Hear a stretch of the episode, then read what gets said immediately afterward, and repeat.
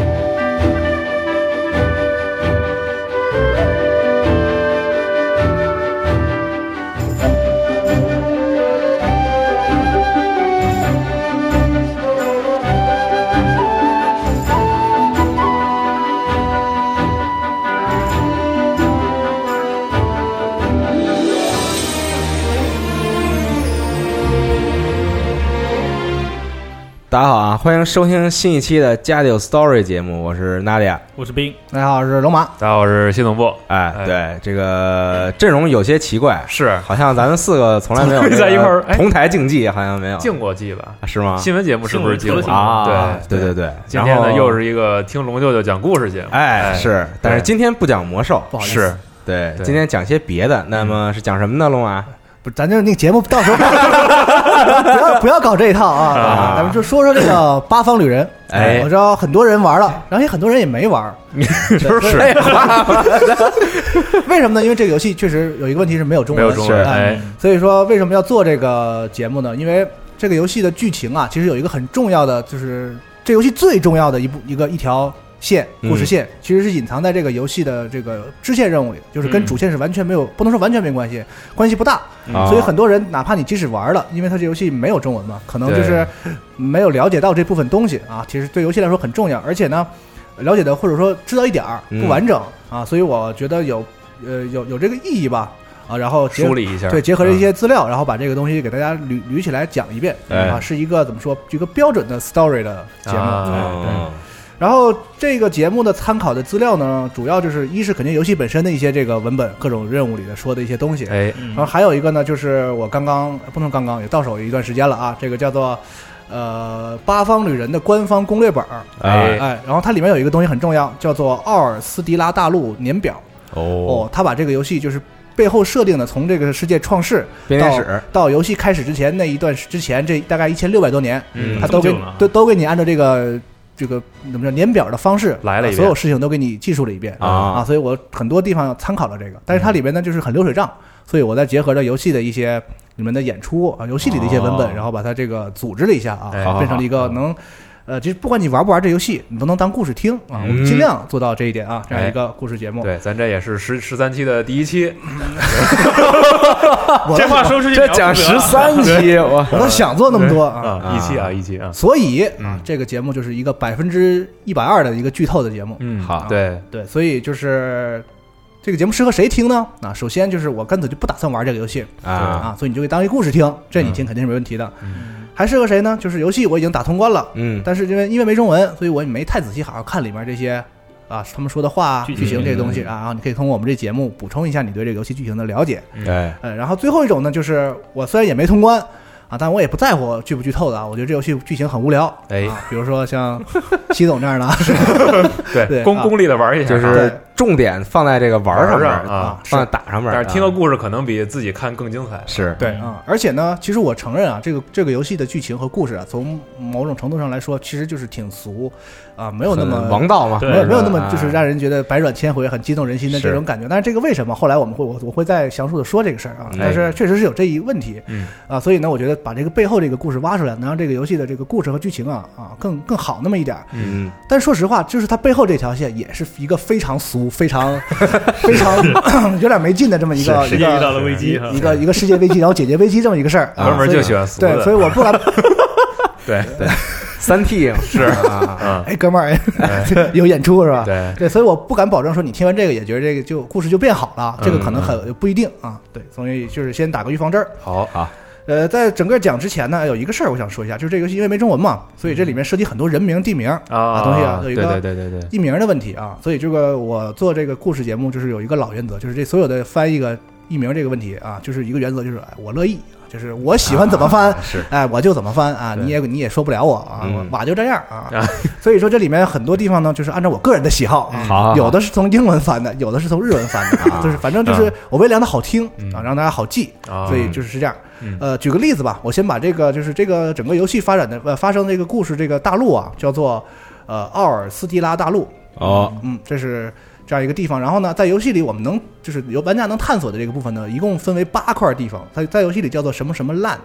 对啊对对对。我把它翻译成领领地的领，就是什么什么领。嗯。哦，这八个领呢，都是很简单的命名，就前面比如说比如说这个 wood 岭啊，嗯。就是这个树岭，啊，或者是这个这个 Highland 对 forest highland 高地岭啊，因为它那个地方是都是山山地。哎，啊，所以这八 合理合理对，这八个岭是这样的啊，嗯。这个林地岭、双雪岭，嗯，forest land，然后双活岭对对对，没有霜 雪霜雪岭啊，是是。然后平原岭啊，绝壁岭，哦，就是那边都是这个峭壁这样的地形啊，嗯。然后河间岭 riverland，嗯。然后滨海岭，刚才他说的高地岭，嗯还有最后一个叫三蓝，我想想叫比如叫阳光岭啊，嗯大概就是这样八块地方啊，但是这不是国家啊，这是他们地理的一个地区域嗯区域，按照地这个地形地貌的一个对在游游戏里的一个划分。对，大家走图的时候应该也能就是比较直观对对，但可能你没注意，但这游戏是城特别多，然后小地小的地标也特别多，然后基本上一个岭里会有两到三个可以去的。两到三个城。哎，然后我对我可以再说一下这个城，大家可以大概能就是理解一下我我翻译这个地名的一个原则啊。比如说这个呃林木岭里有一个村子叫 Dusk Barrel，嗯这个 Barrel 是现实中美国这个很北边的一个边境的一个小小小镇子的一个名字。嗯然后它在游戏里呢，哎，也是在很北边一个边境的小镇子，哦但是它没有一个什么实际的意义。这个 Dusk 呢，就是这个黄昏的意思嘛。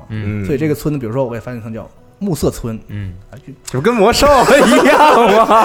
这听着就很串戏啊。啊。对对，比如说这个 Victory Hollow 啊，这个地方就是一个磨坊、嗯。啊胜利坊啊，对，比如说直译胜利坊，嗯。或者按我们中文的翻译法啊。就是 对，但是我们中国人比较喜欢的叫这个德尔门。状元店德。尔门。状元状元店儿 啊就这类的这类的翻法啊。然后双雪岭呢，比如说有一些这个这个至北城，然后陈雪镇。火点城啊，大概就是我我类似这些不一一啊。说了，什么耳语村、高亭城，就是我按照这种咱们奇幻里中文常用的这种翻译方式，我按照它的名字给大家就是稍微翻译了一下。好好好，啊，反正就是咱们一会儿讲故事提到的时候再一一说，我现在说哎。你也记不住，也没什么意义。对，好吧，嗯。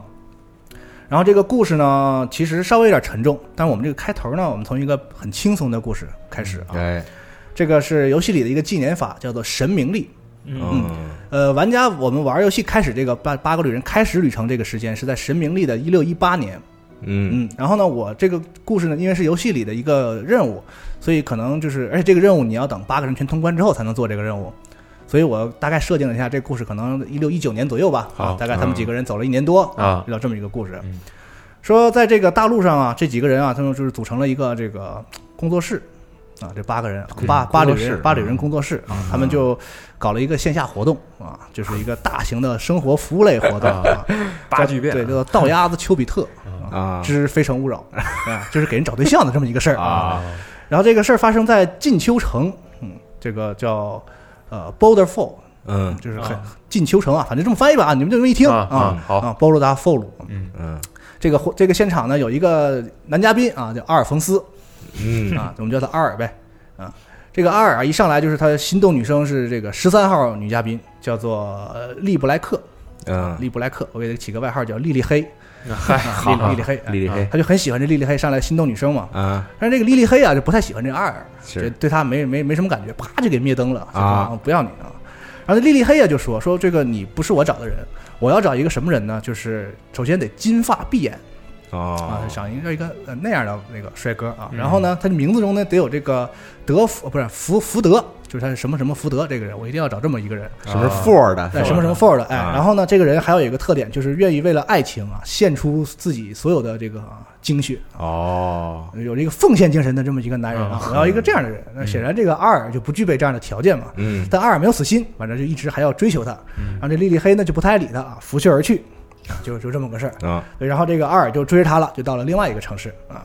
然后呢，这个八个人也跟着一块儿就就就给他们撮合一下吗？哎，嗯八个人也跟着二就来了，来到了一个圣桥城。这个这个叫圣桥城原原文叫 Sento Bridge，就是啊 Sand Bridge，Sand Bridge 嗯啊圣桥城。然后这个莉莉黑还在找他那金发碧眼啊，然后这个阿尔就很伤心，说还是不理他。嗯，然后伤心伤心，就在这个伤心的这个欲绝之时啊，写下一首诗。哦这哦，这诗是这样的，我念一下。啊，他说：“命运之人啊，思念着你身姿的同时，呜啊，变强了。这什么断句？我以为是一拟声词，与你相遇，然后再守护着你，是为五之剑之存在之意义。嗯哦，就这么一首破诗啊，写的也不怎么样，反正。嗯然后这诗一写完了，这莉莉黑是没什么反应。然后这个在场的另一位女嘉宾叫做弗罗拉，嗯就觉得哎呀，这个诗写的心动了啪，这爆灯，你知道我要它。哎，然后这个弗罗拉今年是这二十六岁啊，也是正是找对象的年纪，嗯长得很漂亮，貌美如花的。嗯然后这个弗罗拉呀，其实这个感情经历很曲折，她以前就经历过什么有钱的啊，有长得帅的呀，嗯有地位的呀，啊，装备好的呀，反正 什么，对什么都见过了。然后这个越南无数算是，但是他最后呢，就是你看这个到最后他想找一个老实人啊，托付想找一个会写诗的，托付终身。啊，他觉得这诗写这么烂，这个人一定很老实，然后就一下子就相中这个二了啊。嗯。然后就两个人就非常这个就是撮合嘛，八个人给他俩撮合，两个人就见面了。然后一聊呢，这二也是一个这个练家子啊，这是习武，这二是个哦。哦练武士。嗯，然后就这俩人一看，哎，看对眼了，这个觉得很很他很老实，这个他觉得他长得很漂亮那，这二人也够那什么，然后这他俩就好上了吗？然嗯后那莉莉黑就继续找他那金发碧眼是啊啊，就就是这么个故事。然后这个事儿呢，又过了几个月，然后这个这八旅人工作室啊，就是不能老搞这一个节目嘛啊，他们又搞了另一个节目。啊，他们就相相中了一片这个蓝海领域，就是说这个大陆上的这个说唱、说唱、说唱领域啊对对，嗯就是这个要火啊。他们几个就做做了一个新的节目，叫做《奥尔斯蒂拉有嘻哈》，啊，就是就是 找到到处找很多这个选手啊来参加他们这个选秀的这个活动，嗯然后后来这个大陆上的人民都知道啊，就在他们这次这个选秀活动上啊，诞生了一个这个就是大陆说唱界的天皇巨星，叫做 Chris Skr 吴，就这么个人啊，这人家这人家 Chris 啊。啊，不过呢，就是现在他没什么名气就是了啊，没什么名气。然后这克里斯当时就是对自己这个唱功也没什么信心啊他就说说我要参加这比赛啊，我找一搭档，我们俩组成一组合去参加这个比赛。嗯然后这八旅人就给他找啊，是给哎给他找着一个人，另一个人也想当，也就是这个说唱啊，我的音乐梦想什么乱七八糟这一套，然后就这俩人给他们撮合到一块儿去调哥嗯，去比赛了，对，然后就参加海选呗。这选的时候，那导师啊就说说你们每人来一段这个 freestyle 啊然后他俩就哎哎哎就说来来一趟啊。表演完表演完之后，这导师对他这个对对对这个克里斯这搭档啊很满意，小伙子说的不错。觉得克里斯说的不不太不太行啊，老六六六六六六的，这你节奏不太好。没没什么意思。嗯然后就那导师说说，我可不可以只给一个人过，拿一项链是吧？克里斯这搭档很够义气，就说那我们一起来的，要过就都过，要不过就我也不过了。嗯反正导师一看没招儿，那就得了吧，那就每人发一大金链子吧，就是咱俩都过了呗。嗯哎，然后就是这克里斯就算上踏上了他这个演艺的道路，跟着老师去到处去这个表演，跟着导就跟着导师演了一段时间之后呢，他就听着有人说，说这个他有一个粉丝，有一个咱们怎么叫坚果，坚坚果儿懂吗？是是有个果啊，长得很漂亮的果就是美女嘛。嗯说通过各种渠道啊，老要想约她，跟她见一面。啊这 Chris 说：“那我红了，这说明然后就觉得可以去见一下啊。但是他这个演出离不开呀啊，他是也思想斗争了一下，然后也没怎么斗争，觉得还是坚果比较重要。对，然后就跟导师说：说我还是去，我得见一下这这个女女孩。哎，啊他心里其实还有一个秘密，就是说他在外面这个旅行这么长时间啊，他有一个夙愿，就是想找到他多年前这个离家出走，然后就一直没有下落的父亲。哦他爸很早之前离家，然后就哦没有音讯了，他想找他爸。这个这个美女监管啊，就托人说说这个我知道你爸在哪儿。啊也不知道是不是真的啊，反正有这。然后这克里斯一看，这这长得又漂亮，还有还知道我爸在哪儿，那我嗯我得去见他一下，那挺远的。他说那我就去吧，暂时我就不跟你演了。他就离开了这个舞台去见这个女孩儿。嗯然后又过了几个月啊，这反咱们是巴里人的视角嘛，对对，然后他们就这巴里人呢，在途经刚才我们提到这个林木岭的一个这个林间小路上啊，哎，然后遇到了之前那有嘻哈里面那导师，嗯那导师在这林子里站着啊，那老头儿说说遇到了一只大虫，大虫就是老虎嗯啊，老虎这个在林子里袭击他们，哎，还好有一个这个武功高强的这个勇者啊，把我给救了。武僧，对对，对，然后他救完我之后呢，说他要去打这个大虫啊，打老虎去，然后就走了，好久没回来嗯啊。这个老朽很担心啊，说你帮我去看看。啊，正当这些人说，那我们就好心人嘛，八旅人，我们帮你去看看吧。刚要出发，突然啊，什么？从林子里就窜出来，窜出来一个遍体鳞伤的人。哦，然后，这个定睛一看啊，不是别人，就是之前那个咱们这个相亲节目里那二尔哦，啊，那二尔浑身是伤出来了。原来那说的那个舞者啊，就是他啊，武功高强的人。然后说说这个这俩人，他和这老头就一起说说我们打不过这老虎，说请这个你们这个帮我们把这老虎打了吧。嗯感觉没什么道理，嗯因为这个之前的任务整个过程中没有体现出这八个人会打架这个事儿啊反正他们就看着看起来是会打架吧，反正是看你们几个挺厉害，你嗯帮我们处理下老虎这事儿吧。然后这八个人肯定是三下五除二，把这老虎就给解决了啊嗯。解决完了之后呢，大家就一聊，哎，一聊聊出一个很有意思的这个事儿信息，就是说那个导师啊说说那个克里斯给我写的信，说他找着那坚果了，啊然后他们他俩见面了，然后要去一个地儿。嗯然后啊那阿尔呢说那莉莉黑呢，要听说啊也找着他那金发碧眼了。哦，完，那金发说他也去一地儿。完，啊这几个人一对呢，说他们去的是一个地儿，啊那个地儿呢就是一个曾经毁灭的、已经已经毁灭的国家，叫做这个 Holland Blue，翻译过来叫号角堡哦啊，这么一个地方。说这个国家已经毁灭，这个国家其实就是咱们那个玩家主角那个剑士嗯，所在。他他一开始时候不是有一段剧情吗？回忆那对段吧，他原来就是在打仗嘛，对他所在那个国家就是这个国家，哦他不是那个国家的什么双剑客嘛，对对特别有名。对，就是他这个国家毁灭在那个遗址打仗那个地方。哦，说说这两拨人都，啊，他一想，这克里斯不就是金发碧眼吗？啊，他这符合他这样貌，而且这个克里斯其实是姓什么呢？他姓姓吴克罗斯福德，哦，而且说是这个绝壁岭当地的一门贵族，他家里很有很有很有很有背景，嗯。说这各个条件都符合这个莉莉黑的这个要求。嗯，然后这两边一对啊，估计啊，就是这俩人就是原来他们互相找的这个他找他，他找他，哎，嗯。俩人终于碰上着了。哎然后这么巧。啊，就一块去了这个号角堡遗址嗯。啊，就这么个事儿。然后呢，听起来就没什么没什么没什么重要的啊，就是一些很很鸡毛蒜皮的找对象啊什么。参加选选秀啊都这种 事儿是但其实这里边背后隐藏的就是整个游戏里咱们一千多年里最重要的一个阴谋也好，或者重大的一个事件也好啊。嗯对，而且它整个这个过程中能够解开咱们玩家在这个主角八条线里所有你觉得奇怪、不知道为什么啊、不知道是谁的这样的问题，哦都能通过你去见莉莉黑这个事儿都能解决嗯啊。这个咱们往后再说。嗯然后故事就先停到这儿，然后咱们要从这个大陆的创世开始说起，就是咱们从头捋一下，到底发生一个什么事情啊？嗯说相传这个大陆是怎么回事呢？有一个主神叫奥尔萨，嗯他生下十三个神，然后这十三个神呢，呃，一起创建了这个所谓的这个呃奥尔斯迪拉大陆。这个奥尔斯迪拉大陆，奥尔斯迪拉的意思呢，就是奥尔萨的大地的意思。哦啊，就以他们这个主神来命名他们这个陆地啊。然后这个创世之后呢，呃，十三神当中有一个控制魔力的、主管魔力的这个神明叫做加尔迪拉，他其实就是变坏了，他想要自己独占这个人类的大地，嗯然后就堕落为叫做黑昼神，然后跟其他神就打起来了。嗯呃，开始这个，因为加尔加尔迪拉他是一个控制魔力的神嘛，他很厉害，所以这个另外十二个神呢有点打不过他，嗯苦战嘛。最终这十二个神里呢，有一个叫做圣火神埃尔弗里克，他从天空降下了星辰的圣火嗯。啊、削弱了加尔迪达的力量之后，他们十二个神一起把这个呃黑昼神封印在了死者之国啊，这是他们就是这个大陆上流传的关于创世的一个传说。嗯嗯，然后呢，这十二神呢还把关于黑昼神的一些记载什么的都给抹去了，就让人都不知道有这么一个神存在。嗯所以本来是十三神创世嘛，所以但是在这个八方旅人这个世界里，所有的人都说说他们只知道十二柱神创世的故事，是因为这十二神把那个坏的那个神就给给给给啊给给不让你知道了，从历史上抹去了啊。呃，可以介绍一下这十二柱神都是什么？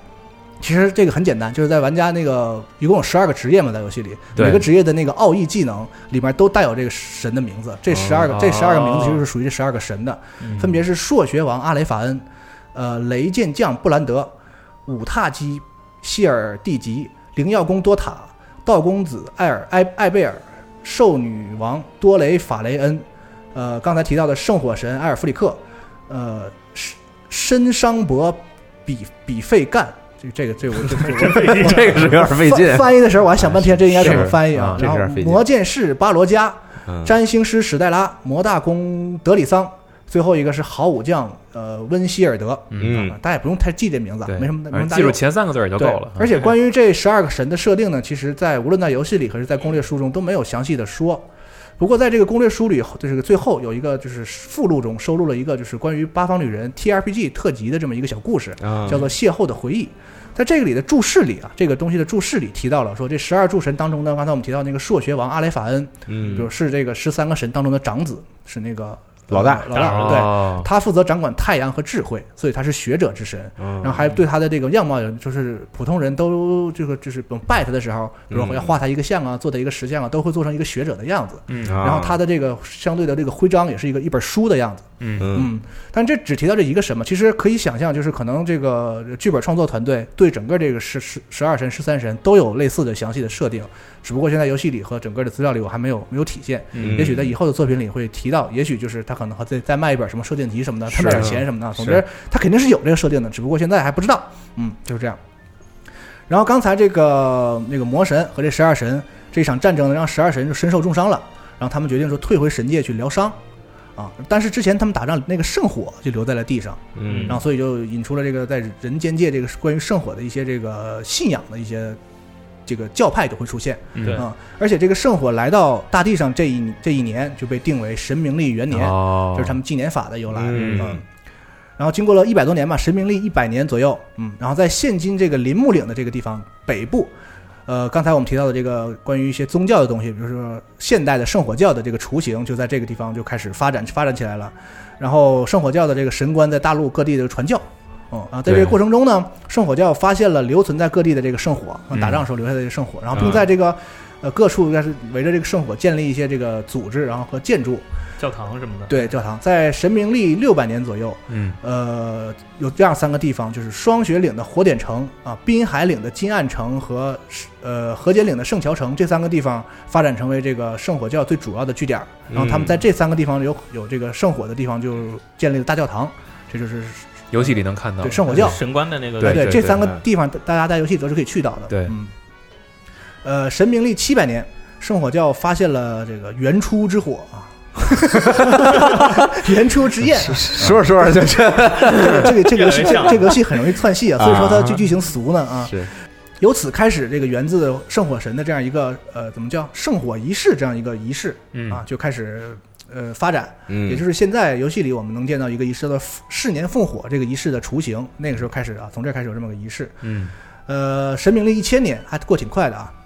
一千年的时候呢，呃，不能叫一千年，神明历一零零零年啊能这么叫对是啊，因为这个奉火仪式的出现，然后圣火教的教徒呢开始在这个大陆上各地开始做这个朝圣的行为，因为大地各各地都有这个圣火嘛，然后他们都到那圣火那儿去拜一拜啊。嗯对，然后为了保护这些到处流窜的这些 朝圣者啊，然后圣呃圣火教会在神明历一零二七年组建了一个军事组织，叫做圣火骑士团啊，这个在游戏里也是有的嘛。对啊，又过了几十年，神明历一一零零年啊，圣火教会，呃，发现了，在这个怎么说遗迹里吧，发发现了一枚刻有诸神徽记的这个指环，然后教会呢把这个指环就存在了一个在游戏里我们去不到的一个岛上，嗯这个岛还听就很牛逼，叫奥尔萨岛，就是以那个主神命名的那个奥尔萨岛，嗯上面有一个古代的神殿，他们把那个戒指就藏在这个神殿里了。哎，以上就是大概就是创世，大概就是这样一个过程，嗯大概一千多年，反正就是有了这些城城镇啊什么的就都有了。嗯然后呢，我们再说一说跟就是人类更历史更近一点的这个啊、故事。神明历一二零零年，在圣火教会的支持下，河间领的一个叫做费里恩王国的国家开始这个领土扩张。嗯，教会支持他这个势力很很大嘛，呃，先后通过武力征服和这个就是合纵连横、政治这些手段，征服了两个岭，就是绝壁岭和阳光岭，都纳入了这个国家的版图。嗯一个一个国家控制了三个岭，啊很厉害。神明历一三五零年的时候，高地岭有一个国家叫做贝伦修坦因王国，有一个学者叫扎罗蒙，这个人很重要啊，在这个历史里。嗯他在林木岭的暮色村，就刚才我们提到那个那个地方啊，发现了一个遗迹，然后他知道了一个很了不起的东西，叫做菲尼斯之门。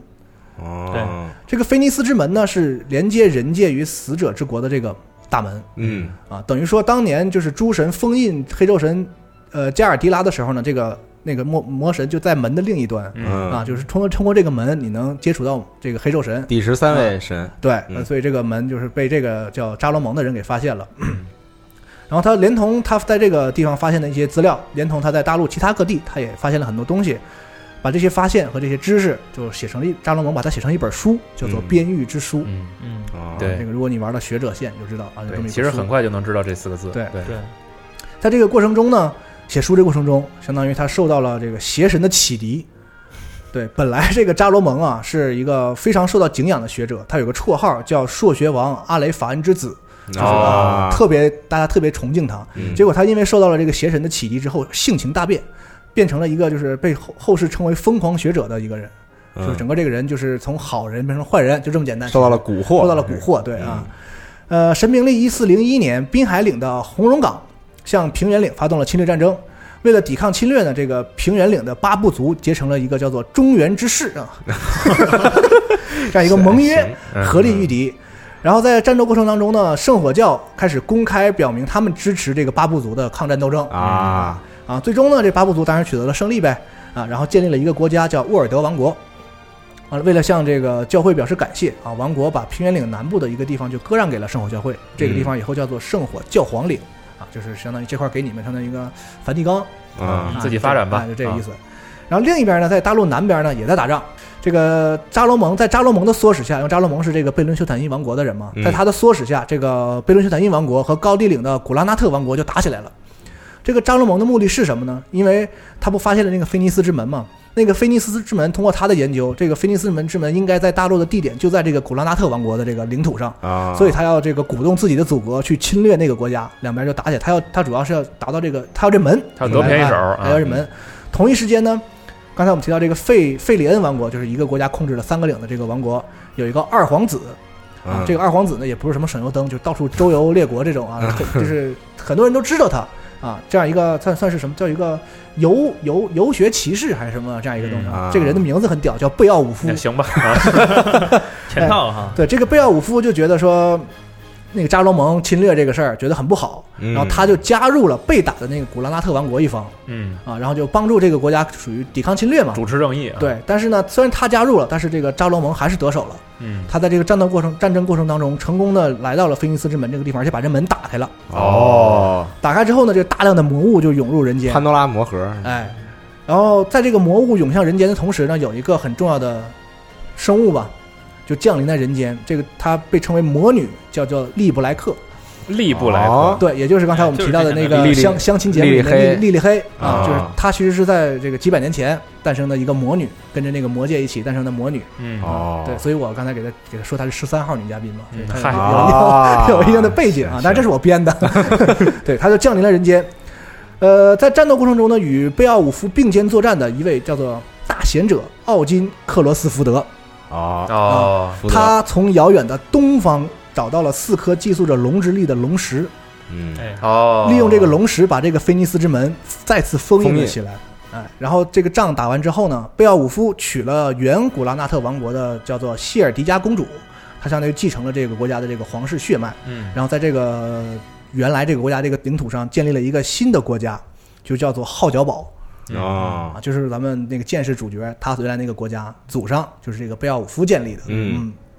然后呢，那个贝奥武夫把他刚才这个用来封门的这个龙石啊，托付给了他麾下的一个最强大的骑士，也是跟他关系特别好的一个挚友，叫做奥斯卡雷瓦斯亲王，把这个石头给他，然后这亲王呢带着这个龙石就回到了贝伦修坦因王国。嗯。哎，嗯总之刚才我们提到了很多角色啊，首先是这个大贤呃贝奥武夫这个王子，然后他跟他的就是，其实我觉得这一段其实能做成一个小游戏或者是是。DLC 什么的，对吧？对。这贝奥武夫带着这个一个法师大贤者奥金，然后克罗斯福德，然后还有一个另外一个战士是什么这个雷瓦斯亲王，他们可能一起就下了个副本，然后把嗯这个战仗打完了，赢了之后，然后有一个封了用龙石封了门，然后另一个人把这龙石带回自己的祖国保存起来，嗯。哎，就是这样一个交代吧，上古啊时候的发生了一场战争嗯。战争啊。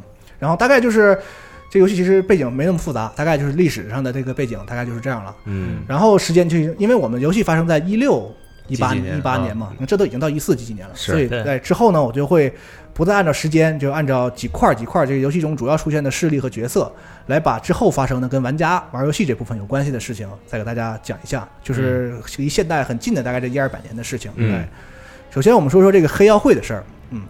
呃，神明历一四九二年，高地岭有一个小国叫 Everhold 永驻镇，嗯哦，有一个王朝叫做温特斯王朝啊。这个温特斯王朝发生一什么事儿呢？就是他有一个呃皇帝有一个有两个儿子，这个大儿子呢是这个这个这个怎么不能叫情人，就是一个非正式所生，就是一个私生子啊，私生子，啊对啊这个二皇子呢是这个正妻所生。啊，然后关于继承权，这两边就打起来了。因为我这本来是我老大，应该我继承嘛，但是你，但是你是私生子，但是你私生子，对，但是老二呢，但是你妈算是正式，但是你是老二，然后两边就为了争这个打起来了。然后在这个整个这个温特斯王朝就在这个内战中就覆灭了，把国家都打完了。哦，哎，呃，在他覆灭的这个领土上呢，建立了一个新的王朝，叫做提亚特鲁姆王朝。嗯，其实是那个私生子的那个打赢了，哦老哦，大打赢了，老大赢了对，嗯小皇子叫做西梅翁，下落不明，失踪了。嗯，哎，这个西梅翁，因为我翻译成中文了，可能你还听不出来是谁啊？咱们往下再讲。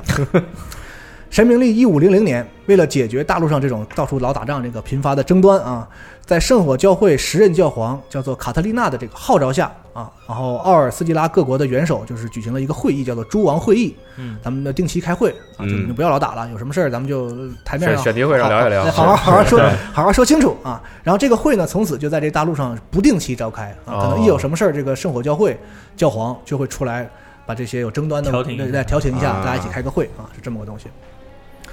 神明历一五零三年，呃，圣火教会有一个祭司叫马修，嗯。这个马修啊被派他出差，给派遣到这个双雪岭的一个很边境的村庄赴任啊。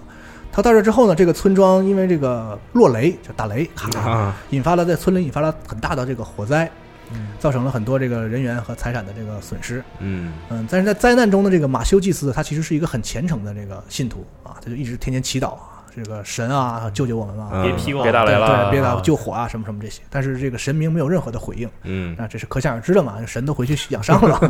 对这个这个事情呢，就让这个原本非常虔诚的马修啊，马上就是怀疑他自己的动摇信仰。啊嗯。就本来越虔诚的人，其实越遇到这个事情越容易这个就是走到另外一个一个极端上。嗯。哎哎，就在这个时候，有一个女人叫做利布莱克啊，找上了他，就说我可以传授给你强大的黑咒术，让你延长你的寿命，然后你可以就是。用这个力量真正的拯救你的人民，啊不要信那些根本帮不了你伪神是吧帮帮不了你的那些那个没用的神明。马修就从他这儿确实获得了，就是不能说永生嘛，就是可以延长自己寿命的这个能力，然后学会了这个黑咒术。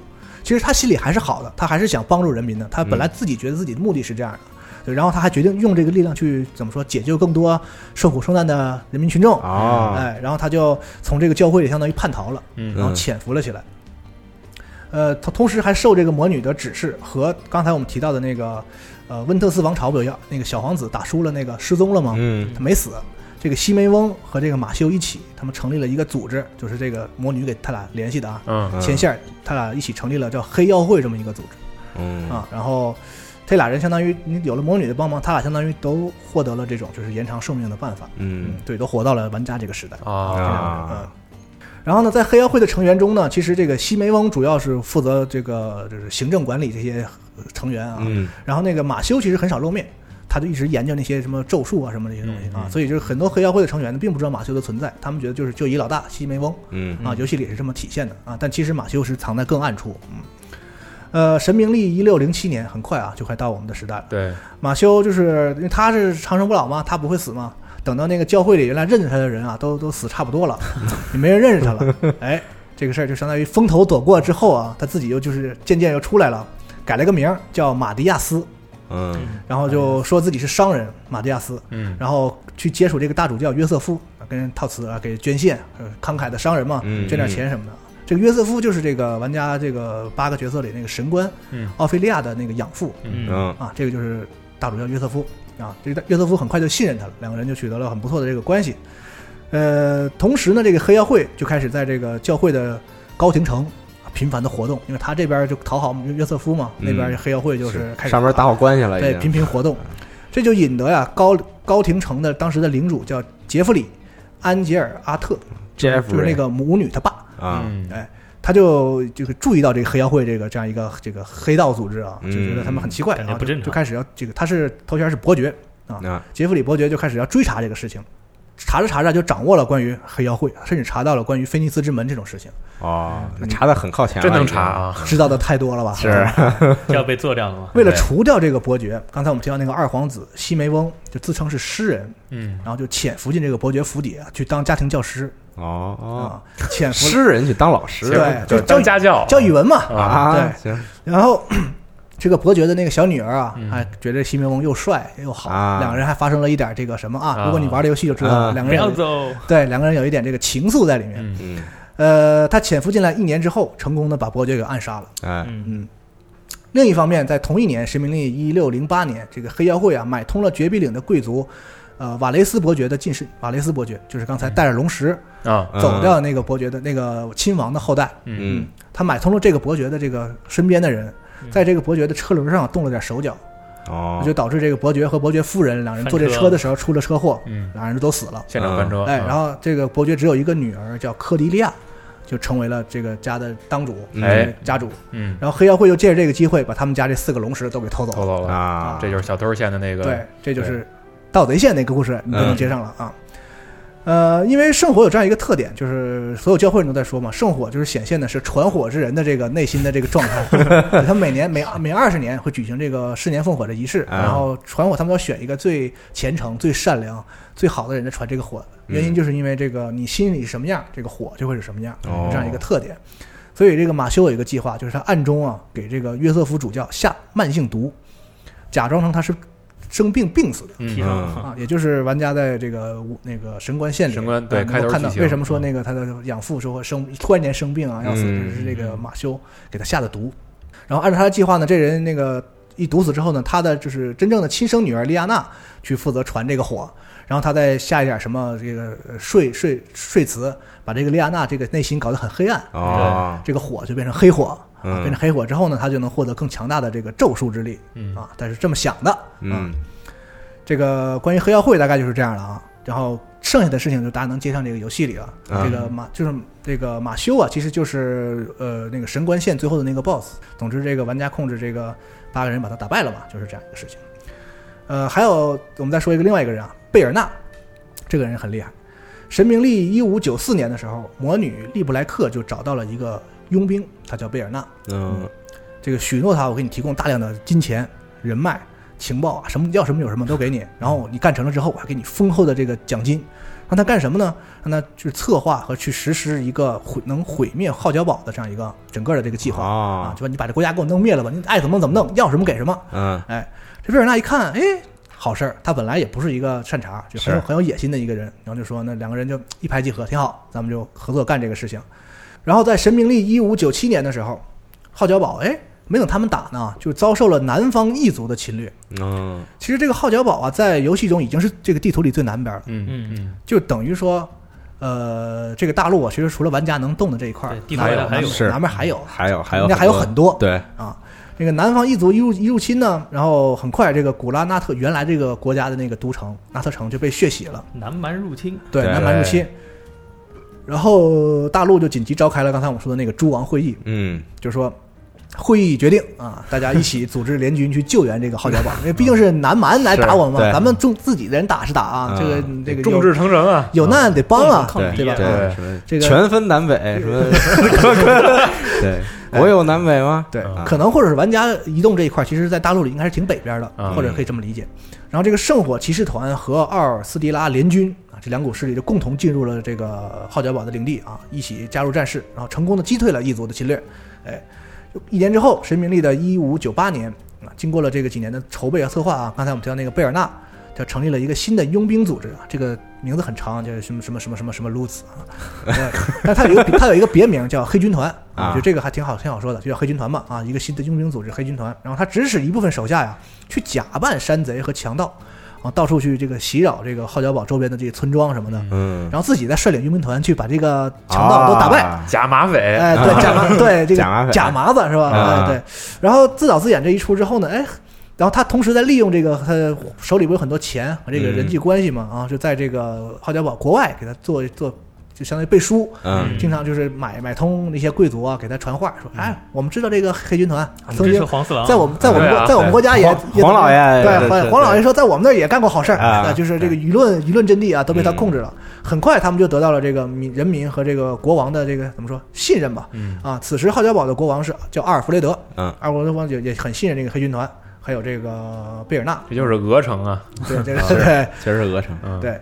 然后之后就差最后计划的最后一步了，就是这个贝尔纳呀，之前找到了，因为那个异族入侵，不是毁灭了一个古纳德城嘛？嗯那个城里有一个幸存者叫艾亚哈尔特，就是双剑的另一另一剑，哦，啊就找到他了。但是他从他为什么找他呢？因为他从小就恨这个阿尔弗雷德王，因为他觉得是这个王王国的军队没有能及时这个帮助他的这个故乡，嗯。导致他这个就是家里人都被杀。嗯。啊，就是这个这个朋友啊、亲戚啊全都死了，嗯。然后他很恨这个国王，嗯。然后贝尔纳就找到他说：“你给我潜伏进这个王宫里，嗯，杀这国王。”干国王哎啊，我来然后这个帮你报仇对他正好也想报仇嘛，哎嗯，这一下子就就成了，然后他嗯就潜伏进来，然后他武功也很高强，对，很快就成了这个什么号角堡双剑的其中之一嘛。嗯啊哎，然后这个计划的真正的最后一步就是他要搞一次战争，然后给他创造这个这个机会。哎呀，哈尔特啊嗯。和这个国王单处的这样一个哎。独处这样的机会，因为有双剑嘛，对。另另外一个玩家控制那个是忠诚的，对，所以你得把这忠诚的调走。嗯。哎，总之就是创造了这么一个机会，然后让这个艾哈尔特把这个国王就杀掉了。嗯。哎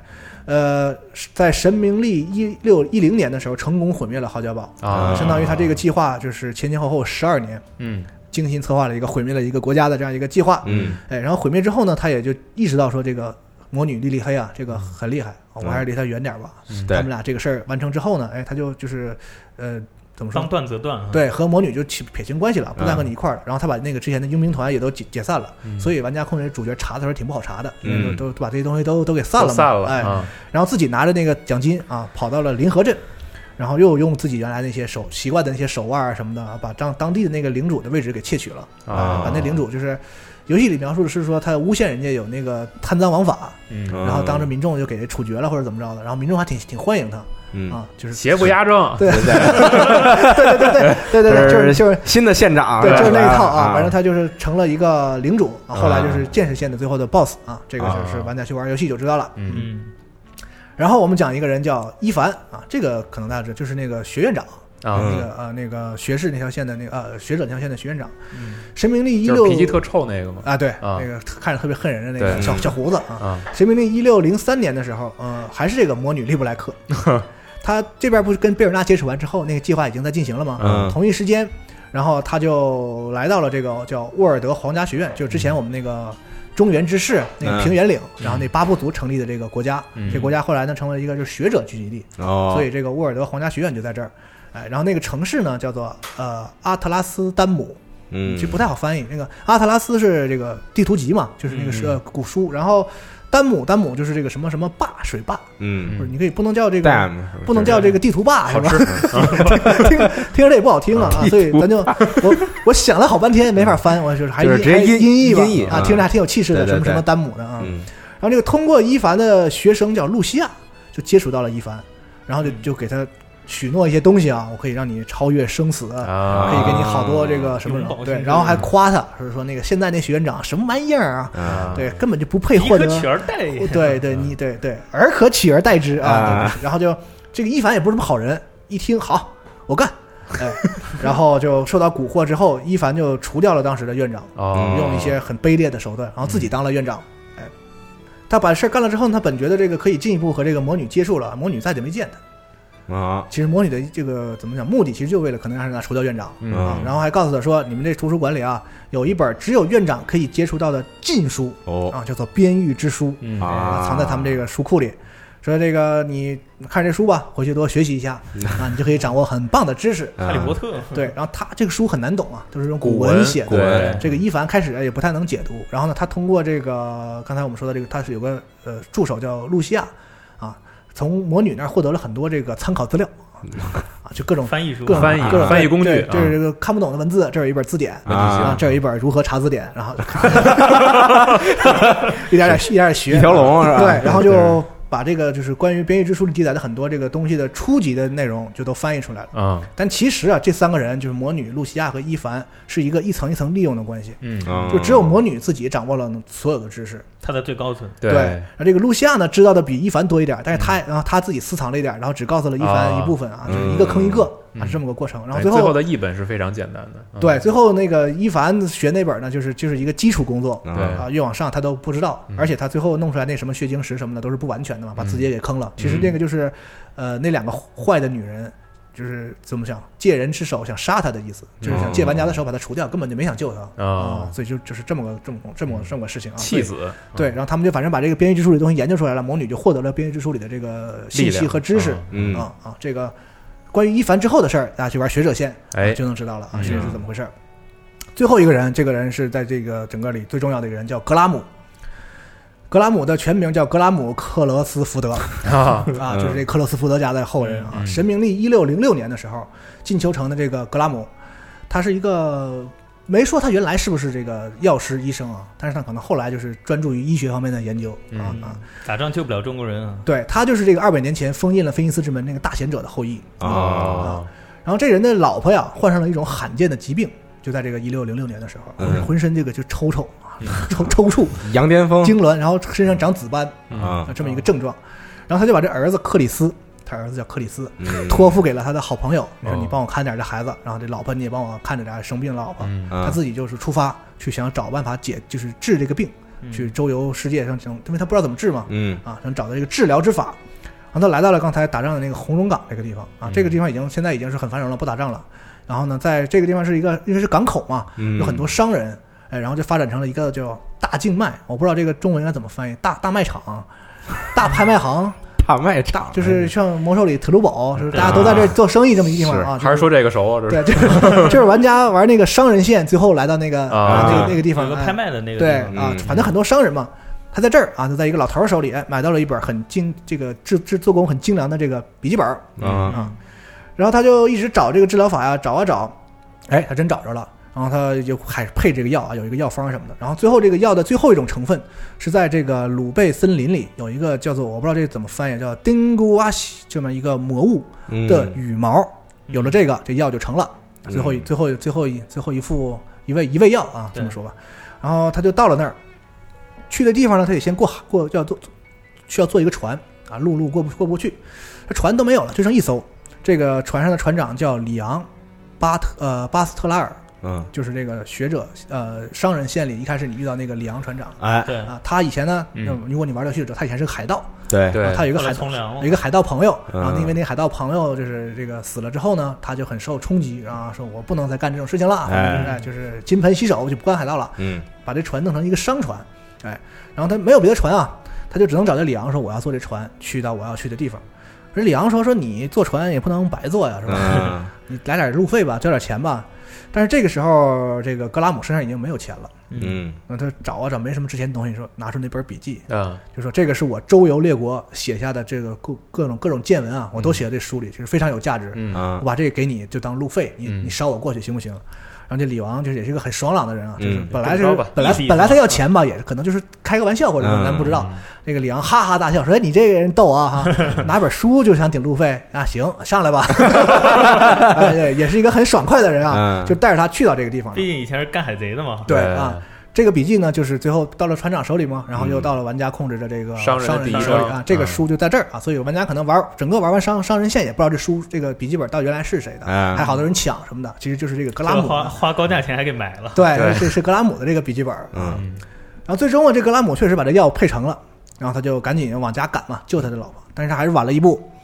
这个他到家的时候，老婆已经死了啊，啊已经去世。格拉姆在家里大哭三天三夜啊，媳妇儿啊，哭。啊对，然后这是已经他是失去了。我说不不让你买这个歌让我买这个光，我是马巴德。反正就失去了生活的希望啊，啊很很很颓废。然后这个时候有一个女人找上了他，就叫利布莱克啊又找了又又是他关键时刻总有他，总有他。他说：“你难道不想再见你妻子一面吗？”啊，又开始啊了这这种蛊惑这种低语啊，嗯蛊惑人心的低语，因为他非常爱他妻子。你想这么半天都不理他儿子，对就为了治这个事，就是他显然是他非常爱他这个妻子啊。嗯然后在《神明历》一六一二年，大概是游戏开始之前六年前，然然后他就从魔女那儿知道了，说这个有这么一个菲尼斯之门，嗯。然后人就是这个死界和人界中间能穿过去之后，你能见到已经死的人，啊，然后他就相信了魔女说的话，说我去穿过这门，我能见我老婆一面吗？嗯。对，然后就出发了，去到这个魔女告诉他这菲尼斯之门在哪儿哪儿哪儿，就是号角网那儿嘛，丈夫都打国家都打没了嘛，门也反正没人管了，你就去吧，去那门那儿你能看见了。对，然后呢，他就途中经过了一个村庄嘛，叫 Clear Brook，呃，反正静溪村嗯。那一个村子，然后他救下了一个有有小孩在村子里生病，他一看啊，浑身抽搐，身上都是白那个紫斑。啊，这也得的是一样的对，病，跟我媳妇儿得一个病，嗯。而且他原来给他媳妇儿准备的药没用上呢，嗯。就带在身上。哦，对对对，啊那给小孩就用了呗。啊，这个小孩其实就是玩家那个药师阿芬，就是他小的时候得这个病，嗯然后被他救了。也就是说，这个格拉姆也是阿芬这边他一直念念叨叨说我要找我的恩人。哦这格拉姆就是他小时候给他救了他那个恩人，就是人。他回忆里面他运气真好，这是个绝症，其实在当时，嗯但正好有这么一个人，就研究出那么一副药，就给他用，救他媳妇儿还没救着，到啊到他这儿他赶上给他救活了，啊也是一个就不该死吧，这个人也是。嗯是命不该绝，啊对，然后阿芬也受他影响，说我也立志成为一个大夫啊，学医啊，虽然学医也救不了大陆人，对。然后等到这个格拉姆来到这个菲尼斯之门的时候，他就发现一切都是魔女忽悠他的，嗯都是谎言嘛。为什么要找他呢？因为这个大贤者奥金当年啊，他能封印这个门，就是因为他有这个身上有特殊的血脉。我都怀疑他不是大陆的人，这个大嗯大贤者啊。总之，他这个身身体，他们家族这个血血脉很不一般，对，所以这个克罗斯福德这个家的人，他不仅能够封印这个门，他还有一个什么特点呢？就是他们家的人可以作为魔神的躯体被附在身上，让这个哦黑咒神复活。上哦身，对，所以这个魔女就相中他，就或者不是相中他，就是他想把这个魔神他重新招出来，他一一定要找他们家的人，嗯所以他就到处找什么金发碧眼嘛，因为他们家就是金发碧眼，嗯然后后边有一福德，就到处找这个，然后他就把这个这个老福德啊，格罗 忽悠到这儿来之后呢，然后魔女这时候已经有了那个龙石了嘛，对，嗯啊，就把这门就开了呗，啊龙石他也有了，然后这个福德也福德也来了，嗯。然后那个贝尔纳那边把这个路都给你清开了，嗯。啊，这几个计划同时都进行好了，嗯。然后把这人咔一个符阵定到这儿，然后就开始哇复活这个黑咒神、嗯。啊，万事俱备，反正就是已经马上就这个很危急的时刻，就是因为他对妻子和这个儿子的思念嘛，嗯。让这个谁呀、格拉姆啊，在这个马上就要这个魔女马上就要成功的一瞬间，他恢复了一一一点点这个神智，因为她的身体已经开始变成非人形态了，被这个、嗯在这个咒法当中，然后他就恢恢复了一点点，一瞬间恢复了神智，然后打了那个魔女一下，就发出了一击。那他这时候身体已经变成特别厉害了啊所以这一击很了不起，把这个魔女打飞了都，然后然后这个仪式就被中断了。嗯这个复活魔神这个事儿就没成功。但是这个格拉姆已经永远的脱离了人类的形态，变成了一个怪物。这个怪物双眼闪着红光，哦，然后看谁谁变石头，谁哎。看谁谁变大石头。啊啊！对，然后他就他本来这个时候意识已经模糊了嘛，他打完那一架之后，他想去追那个魔女，嗯那魔女也跑了，他追追追追追都忘了自己要干嘛了。嗯。然后他最后一次有记忆、有意识是啥？就是有自我意识的一个状态，他就眼前看着都是这个被毁坏的村庄，嗯。对。然后好多人都变成了那个石像在他眼前，然后他就再也没有人类的这个意识了。啊。所以说，在听到这儿，大家知道这个就是那个猎人线最后打的那个 BOSS 红眼儿，其实就是这个格拉姆变的。啊。然后这也很惨嘛，为了救他媳妇儿，然后最后一个很有点像那个钢筋炼之术似的一个一个故事啊，还是阿芬的救命恩人，关键是啊，对啊。啊。然后就是在在这之后，在神明历的一六一七年，就是游戏开始前一年，嗯。圣火骑士团委托当时一个最著名的魔物猎人叫撒旦，去讨伐这个这这这名儿起的也不太好，嗯 去讨伐这个红眼儿嗯啊。这个撒旦就是玩家那个猎人那个女孩的师傅师傅，嗯啊，就他们去打红眼儿，就就这么个事儿相当于你看我刚才讲这过程中，所有人的那个。呃，故事其实都跟这个整个这一个大事儿是有关系的，哎但只不过呢，这几个人的事儿呢，分别都是小事儿嗯啊。这个游戏就是这么处理的其实这个撒旦也有一些人翻译叫泽尔坦啊。泽尔坦是吗？啊，反正我这个就是自己喜欢的这么翻译嘛。啊对也撒旦听着太怪了对，沙丹啊啊沙丹嘛啊嗯。然后呢，除了这个几个主角以外呢，还有几个人，我觉得可以给大家说一下。就是首先是有一个学者塞拉斯，他中间那个任务过程中不是有一个学姐嘛？对啊，第二章就碰上神神，叨叨那个学姐啊。嗯这个学姐在一六零八年的时候，因为这个不堪忍受学院内部的这种权术斗争，啊因为这个时候这个伊凡当院长已经当五年了，嗯所以肯定搞得这个学院里乌烟瘴气啊啊，对做学问的人，各种潜规则啊是吧？哎各种这个什么这个那个的啊，反正他就很生气啊。这个人都是这样，他这学姐就离开了学院。嗯然后他离开之后呢，中途受到了这个舞女他爸杰弗里的帮助，嗯嗯，然后有一定的关系。然后最后呢，如果你打通关之后呢，会有一个小任务是让想拜托这个舞这个学姐回去去墓上去看一眼那个杰弗里啊，这么一个小任务，啊嗯说明这是有关系的。然后还有一个是商人线，最后不有俩 boss 吗？嗯。就是很突兀，抢抢书那俩，啊。一一男一女，那女的最后不是 boss 吗？那女的叫艾斯米拉达，嗯。嗯，她是干嘛的呢？其实游戏里和这个资料里都没说，但其实有一个重要一点，就是艾斯米拉达大腿上有这个乌鸦的这个纹身，嗯。哦你能设定设定你上能看到，其实她就是黑妖会的人。啊啊，所以他这个其实他没有什么太大背景。黑妖会就抢这日记是干嘛呢？因为这格拉姆的日历，他们以为可能记录了一些关于菲尼斯之门的东西，啊所以黑妖会要抢这个日记。但其实并没有，但其实他到门之前，这个日记已经给了那个对里昂船长了，所以他们是啊所以那个女那个女的拿到这个日记之后，我操，没啥用啊，你记这得吧？那个个东西是不是被人撕了？对，他就是很很很生气啊，就是这么意思。其实他这个这个女性虽然是最终 BOSS，但是没他就是不是很悲有点悲惨啊，不是很重要的一个人啊，没什么剧情嗯。另外一个重要的人叫先知苏珊娜，斯珊娜，就是猎人线中间有个老太太嗯来帮他做药什么那个老太太啊嗯。其实她并不是什么跳大神的什么先知什么的，她是个学者，是个非常著名的学者，写过很多书。你在学者线通关之后呢，那个最后一幕，塞拉斯给他的学生讲课，最后讲最后一课的时候，那个他就引用了塞拉说，有一位伟大的学者苏珊娜写过一个什么书，说过什么话，就是在学者线最后他提到这个事儿。啊啊，而且在另外一个支线任务里呢，就是是这么说的，就是说，因为这个当时苏珊娜这学者实在太过有名，不知道为什么就被黑妖会盯上了，啊，可能就是这个苏珊娜呀，她也特能研究，嗯就研究出一些她不知不该知道的东西，啊被她知道了，哎，要不然她怎么会治那些就就是能把那个石化解开的那个啊药方？为什么嗯为什么她知道呢？因为她可能研究到了什么菲尼斯之门啊，什么古代这些事儿，她因为也是很厉害的一个老太太。嗯然后这个黑妖会就派一个杀手叫阿雷克来杀她。结果这个阿雷克来杀他没成功，被谁呢？被刚才我们说那个撒旦给救了啊啊，把这个苏珊娜给救了。被救师傅救了，对，救完之后呢，按照黑社会的套路，这个阿雷克就服毒自尽，失败了，任务失败，啊是服毒。因为游戏里其他黑暗会成员表现过，就是来过这一下。啊。嗯，然后这个阿莱克吃完毒之后呢，这个让苏珊娜给救回来了，这也是很神奇的一个事情啊！救回来之后呢，这个阿莱克受到了感化，就说哇，太我 就啊，然后就说那就我就跟着你吧。说。他要吃饺子，对，对，然后这个苏珊娜就跟他说啊，说这个你其实就是他从小是当成杀手培养的这么一个被黑社会培养出来一个专专业的杀手，就说你根本就是个小孩儿，你不知道世上是什么事情，然后给他教育这些事情，然后这阿雷克被感化，就给苏珊娜当了保镖。嗯。嗯。啊，所以玩家在这个剧情里呢就能看到这个阿雷克在他门口守着很凶，谁都不让靠近，嗯嗯，是因为阿雷克知道这个黑妖会还会派人来的。啊，啊，所以他就很很戒备，怕人家那个伤害苏珊娜，嗯。是这么个事儿。啊，说不定他是故意就就这么一手哈，啊。给自己找保镖。对，也有可能啊，哎，然后到这儿呢，基本上就是游戏里，因为其实出现的主要角色并不多，嗯。可能大概大家觉得会有疑问的时候，这人是哪来的，然后最后怎么样了，这样的人呢，基本上我们都就都提到了。哎。啊，对。然后最后有一个事儿，其实在这个编年表里头有，但是游戏里没没体现，也不知道它有什么用。嗯。就是在神明历一五二零年的时候，之前不是说这个教会找一戒指嘛，诸嗯诸神戒指存一岛上，啊。一五二零年的时候戒指丢了，嗯，然后就没有下文了，也也不知道是谁偷了。啊啊，。而且一五二零年这时候那些坏人该出来都出来了，所以也不知道是谁偷的，就正好一百年前，对，也许游戏有续作呢，就就会把这个事情说一下。啊，啊龙啾就说话了。啊，那不知道啊，对 对，反正他既然提这么个戒指，肯定有用，我觉得，嗯嗯。嗯。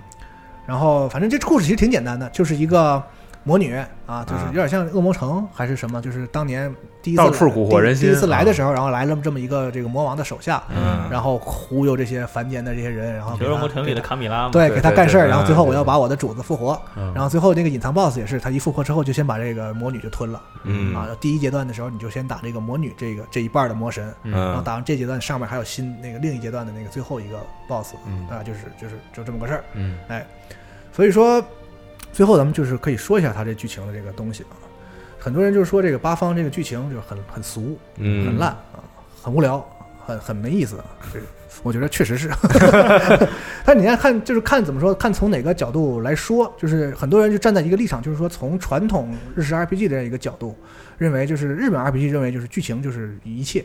嗯 RPG 的核心就是剧情，所以日本人其实也老说，不光中国人说，日本人自己也说说那个啊那个 low low playing 啊啊やっぱり story 的啊，对不对？啊，他他们也有这样的认知，嗯所以就是我们之前有一个，正好你们仨好像都没参加， 有一个专门讨论这个就是东西方 RPG 剧情的这么一个啊节目，我们就聊过这个事儿。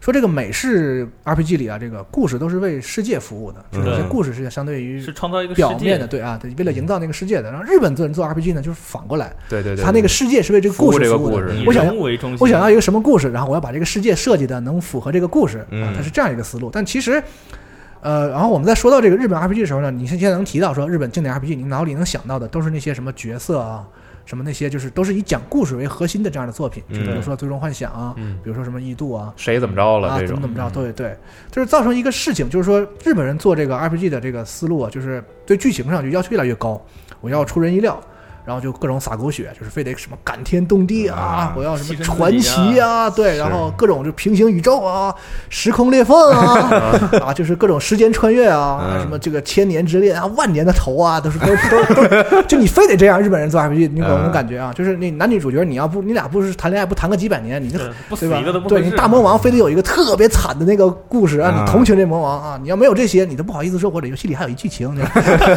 就是我觉得是走到一个一个极端了，是。非得有那么几三五个平行宇宙什么这些乱七八糟的东西，所以就是在日本这个 RPG 有一段衰落期的这个过程当中呢，很多呃原来的那个好的作品啊，就是不出还行，就是越越出越完，嗯。因为它这个东西只能是一次性的，就你这一次觉得这剧情好，感动你了，下一次你想再获得这再获得这种感动，你得比他再好很多倍，才能触动你原来那个那个那个感觉。对，嗯。然后尤其是那些就是你曾经玩过这种日本游戏的，就是一鼻涕一把鼻涕一把泪的那种玩过来那些嗯，三四十岁的人，嗯。对吧？他就越来越觉得说现在这个游戏的剧情啊故事不行了，不好，对。啊。拼成废柴，对，你想啊，近几年就是咱们日本其实不都说日本的游戏在复苏嘛？嗯，但是所有的近近几年的日好的日本游戏，P 五、尼尔，就所有跟 RPG 能关上能挂点挂点边的啊，什么 DQ、最终幻想十五、什么人王、异度，就这些游戏就没有一个不被批评剧情的。嗯，就你甭管做多少 P 五都被批评剧情，就是说有点没劲。那大家就觉得剧情不好，是就是因为可能以前有太好的，我就但可能不完全是这样嗯，但肯定我觉得有这个关系，对。所以就是大家老说日本在做剧情就是俗套、老套、无聊、中二，反正就这些词儿，就觉得他们做不出新鲜玩意儿。嗯，但是啊，嗯我不太同意这样一个观点，就是因为真正黄金时期的那个 JRPG 并不只是这样的游戏，就它有八方这样的游戏。嗯就这游戏不是说它剧情不重要，而是说它从另一个侧面就是讲述的方式它的怎么说，这个剧情的诉求和功能是不一样的。嗯所以这儿我想介绍一下这个八方剧本创作的这个背景。嗯嗯，它的这个剧本创作呢是由这样一个人和一个组织一起来创作的。这个人叫做呃普金泽花乃新，名字很长啊，他是个漫画家，出过一些漫画，然后现在是这个 SE 的员工嗯啊。然后他在游戏里呢直直接负责的是这个药师舞女和商人这三个人的剧本哦啊，其他所有的剧本是交给了一个公司，这个公司叫 FEAR 缩写啊，Fair。全称叫 Far East Honest Richard，就是 啊就是那意思，行行行，呃，直翻译过来叫做远东娱乐研究所，这是他们公司的名字。哎，这公司是干嘛的呢？就是设计、开发并且发行桌游的 TRPG 啊，跑团。哎那比，较专业，对他们公司出过一些这个产品，比如说这个 Tokyo Nova，嗯。啊，可能玩过桌游的人也许知道啊，还有什么 Blade of Arcana，就是反正他们自己公司自己开发的一些桌游的一些产品。嗯。啊、然后呢，创始人呢叫做中岛纯一郎，笔名叫做铃吹太郎。这人本来是庆应大学学医的，啊，是是。啊学学学学医救不了日本人啊，学医都感觉很不务正业啊。然后他上学的时候呢，就是他参与翻译了这个日本当时叫新河版的一版的这个 D N D 的翻译。啊这也是很很老资格的一个人，然后接就开始从这儿接触到了 T R P 之后呢，他加入了日本的一个就是核心的 T R P G 的玩家群体，叫做鬼兵队。听着日本人起名字对听着不像什么正经的这个组组织啊。然后嗯他的这个笔名啊，就来自一个就是 T R P G 里叫做潘德拉贡。啊，潘德拉贡，看这名字，估计应该是讲亚瑟王的这个嗯一个游戏啊。反正他在这个游戏里有一个女性的这个萨克逊女战士，叫做 Blow Bell，嗯就所以他笔名叫林吹。哦，他他他当时玩这个角色，然后然后在在在圈子里大家认识他之后，然后他 就把这个吹铃叫啊铃吹啊叫做自己的名字，对。然后所以有过跑就是跑过团的人啊，之前我们前两天跟四杀我们还跑了一个团，嗯跟钟情老师我们一起，回头有机会给大家聊聊，那挺挺逗的，我们跑那团啊。嗯就是很多跑团的剧本啊，你要真按照那个日本 RPG 那个剧情来要求啊，我觉得基本都可以说很俗。跑团那里边的故事很二，很很很没劲。因而且为这个玩家也演不到那个程度。对，因为这个 TRPG 的重点就不是说这故事要多什么百转千回啊什么什么的，嗯它就是给你营造一个氛围，对让你去感受这个怎么说世界，其实说白了，跑团其实就是创造一个世界，然后真正的扮演全都是玩家自己来干。嗯对，而且这个比如 G 君啊，在讲这个战锤的时候啊，就讲过说，我得先有讲这个就是传统符合套路的，把这些给你讲完之后，你才能体会说，哎，这有一个团特别不一样，它乐趣在哪儿？我单给你讲这不一样的，你也不知道它哪儿不一样，因为你没有参照物嘛。对，所以我觉得这个 RPG 很多设定也是一样，就比如说说你一个在山地地形里啊，这村庄里长长长大的一个剑士啊，他嗯这个人性格他就得是就是很固、很很倔、很固执。然后就是我跟你挑战很耿直，嗯这么一个性格，对吧？说你一个在这个大大皇家学院里的学者，你他就应该是比较聪明的，然后做事很谨慎，嗯然后有点古板，有点啰嗦，这个就是我们符合我们的一个这个认知的嗯啊。是因为这些认知是和我们对这个世界的认知有关系的，就是他们这些每个人的一个小特点，那些怎么说有点刻板印象的东西，嗯，帮我们就是构成我们对这个世界的一个印象，说这个世界里这个法师是什么样的，嗯战士是什么样的，就是有这样一个基础的这个东西嘛。对所以这个怎么说呢？比如说在这个情况下，比如说你有一个人做一个，我想捏我捏我自己一个角色，嗯捏一战士，然后这战士胆很小，然后大家觉得，你看大家觉得啊有有乐，是这才因为你有一个知道正常战士是什么样的，然后你才知道说我做一这样一个都一个人物之后，大家会觉得有意思嘛，嗯就是有参照物它才有意思。所以关于所有这个奇幻设定的这些东西，其实它算是一个公共知识，嗯就是比如说我们一提到说那个矮人，他就得是什么样的，喝酒啊胡子拉碴的，对吧？我们提到精灵，耳朵尖尖，然后嗯就是长得漂亮敏捷很高，哎这就是我们公共知识。其实游戏里都不用说，大家都有这个认识，对对吧？啊，所以就是你有这个基础，才能感受这个乐趣。所以刚才我介绍这么多，就是想说，八方其实是一个很有 TRPG 血统的这么一个，非常跑团。对它和其他日本的 RPG 其实非常不一样。嗯，就是以传统视角来看，它在日本这个游戏里其实是一个异类嗯啊。而且这个攻略书的最后，刚才我提到，他们有一个那个 TRPG 那个特辑嘛，嗯然后他们几个那个编剧啊，找了一个日本挺有名的那个 DM，嗯他们跑了个八方团，哦，嗯啊，然后那个那里边呢，就是有这个参这个这个故事是关于三个主角，就是游戏里的主角剑士阿尔贝里克，然后药师阿芬和盗贼提良，嗯。就他们在游戏之前，他们仨就遇过，然啊后发生了一段小故事，就是他们跑了这么一个团。然后这个整个这个书那个书里，它展示这三个角色的角色卡，嗯嗯，就是他们能按照那个 D N D 规则，他们仨是有角色卡的。嗯啊，然后所以说很有可能他们就设计这个游戏的时候，就是这些东西都是都所有角色什么的，这角色卡啊、规则书啊都是有的。全都做过一套，对，他们是按照，因为这个公司就是做 TRPG 的，啊是所以他们以这个模板来做的这个游戏的剧情。啊我自己的个人感觉啊，就是其实《八方旅人》就是完全是一个跑团 RPG 的电子版。然后大家觉得他这个故事王道的问题在哪儿呢？就是按道理你这个跑团每一个角色都是由玩家自己玩家自己捏的，但是他这个是捏好的现成给你的，所以说 S E 之前做 RPG 的特点都在于他把这个角色塑造的非常鲜明。是。但这回八方旅人就是弱化这个角色的呃，就玩家的塑造性，就是玩家带入这个角色的塑造性，但是现成给你一个故事，嗯，所以他这个你就跟着走，对玩家玩下来感觉会觉得我每一个人物单独的故事就很无聊，但是串联在整个世界里的话，就觉得啊，这这是对，说实话，确实，如果他这游戏给你你设计成你玩家自己设定人物，那就很有意思。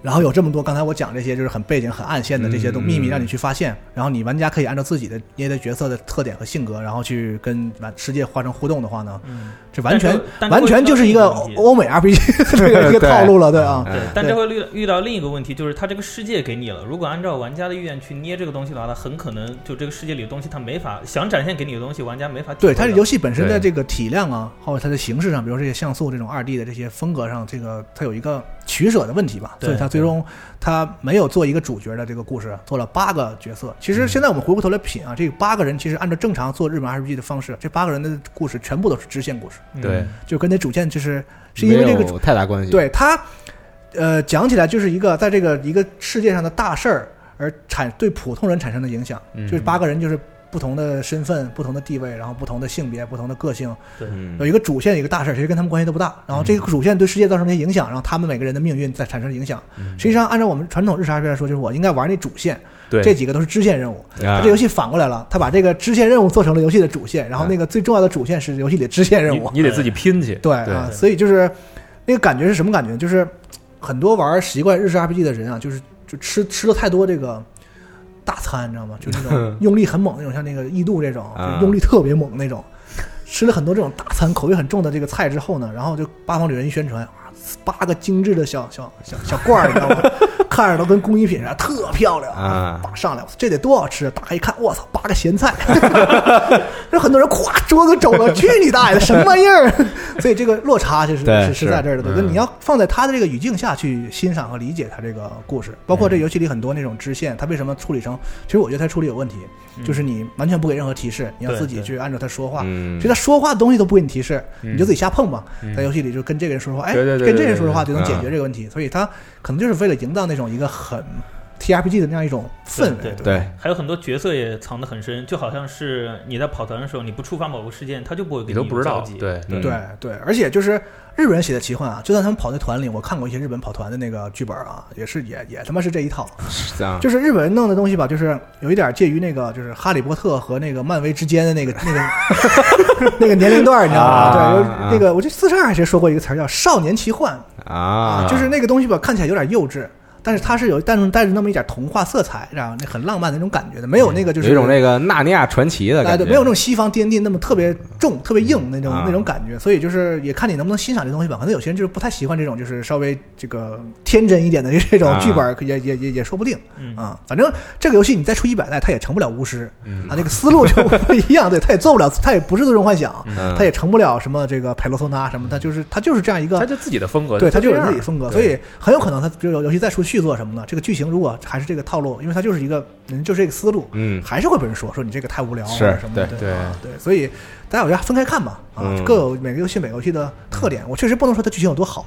但是它有它的这个语境下，它有它的这个有剧情的功能性。对。啊，所以我也是觉得有必要给大家说说这个游戏的故事啊，说说这个剧情，反正没中文嘛，是吧？嗯。而且其实有很多朋友可能即使他懂日语，也不一定能把这完整的故事拼出来。是你得买这本书嘛，对，挺老贵的，对。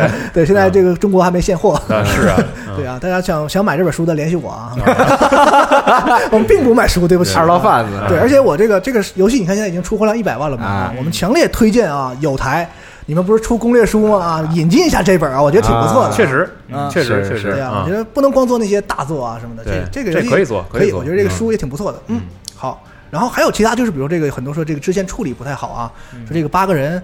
是不是可以让他们再有点互动啊，或者什么的啊？别那么出戏啊！别我就是这边一个陷阱，啪掉下去之后，完咵八个人一起打啊，什么就是 就是故事和这个游戏的玩法别那么割离。我觉得这些是技术问题，是就他以后，我觉得这个是可以进步的。嗯但你说你想让这个团队以后游戏说那个剧情能做成像什么超时空之轮，我那是不对我觉得是不太可能的，对，不是得从结构上就改对，。不是一个路数，好吧？嗯，好嗯，这大概就是想说的就这么多了。哎，我还有一个想补充的，啊就是他把人物很多东西都拆碎了，就是揉在这个世界里头。嗯就有可能你自己不会去接触剧情，但是你在跟一些 NPC 对话的时候，嗯你会隐隐的自己脑补出另一条剧情线。嗯比如说龙马之前提到了啊，有个八方旅人团，就会在这个世界里面遍布着还有八个超强的老头老太太。对，你在跟他们对话以后，你会发现啊，我们曾经八个人出去旅行过，然后在他们身上就可以得到绿是是是啊战的武器。对有上一代，对，刚才我说那对。有嘻哈和那非诚勿扰都是扯淡的啊，对，你们自己去玩，因为我不想破坏你们那个那个任务的氛啊。围，所以我就瞎编了一个。啊，但是和那个游戏里呃稍微能合上，而且当时我看那那个角色叫克里斯嘛，嗯。然后最近 skr skr 的很红，我说那这梗用一下吧，是吧？咱 skr 一下啊，对，行，嗯嗯，基本上就是这些。啊，是，嗯，讲的可能有点碎啊，因为这个，但还好这游戏的剧情很简单，对，嗯，对，应应该该能比较好的消化。行啊，如果你喜欢这个游戏，还没玩的话呢，啊，听完我们讲完，可能也没有什么不玩了没有什么玩的余地了。啊现在也还可以玩，因为其实你玩的时候跟这个故事有很多时候没有太大的关系，。然后关于别的美术啊、音音乐啊、战斗系统这些就不夸了啊，这些绝对是是没问题的。这个游戏啊我觉得这些这些地方表现的非常好啊，嗯只要这个剧情你能带入进去，理解它那个功能性的意思啊，我觉得嗯这个游戏应该是很不错的一个体验，对好吧啊。嗯然后对，最后我准备了一首歌啊，就是这个游戏我非常喜欢的这个，就是刚才我们说的那个邪神嗯，最终 BOSS 的时候那个音乐，嗯我觉得非常棒嗯啊。不知道你你可能玩了，可能没玩，大家可以我们伴着这首很。呃其实不太适合坐坐在最后啊，但是我就放了啊，反正很好听啊。对，我们就啊伴着激昂的这个音乐，其实不太激昂，是一个很我不太好形容的一个对，很很最终 BOSS 的一个音乐。啊就伴着这首乐曲，我们结束今天的节目。好的，哎咱们下期 story 再见，哎拜拜拜哎。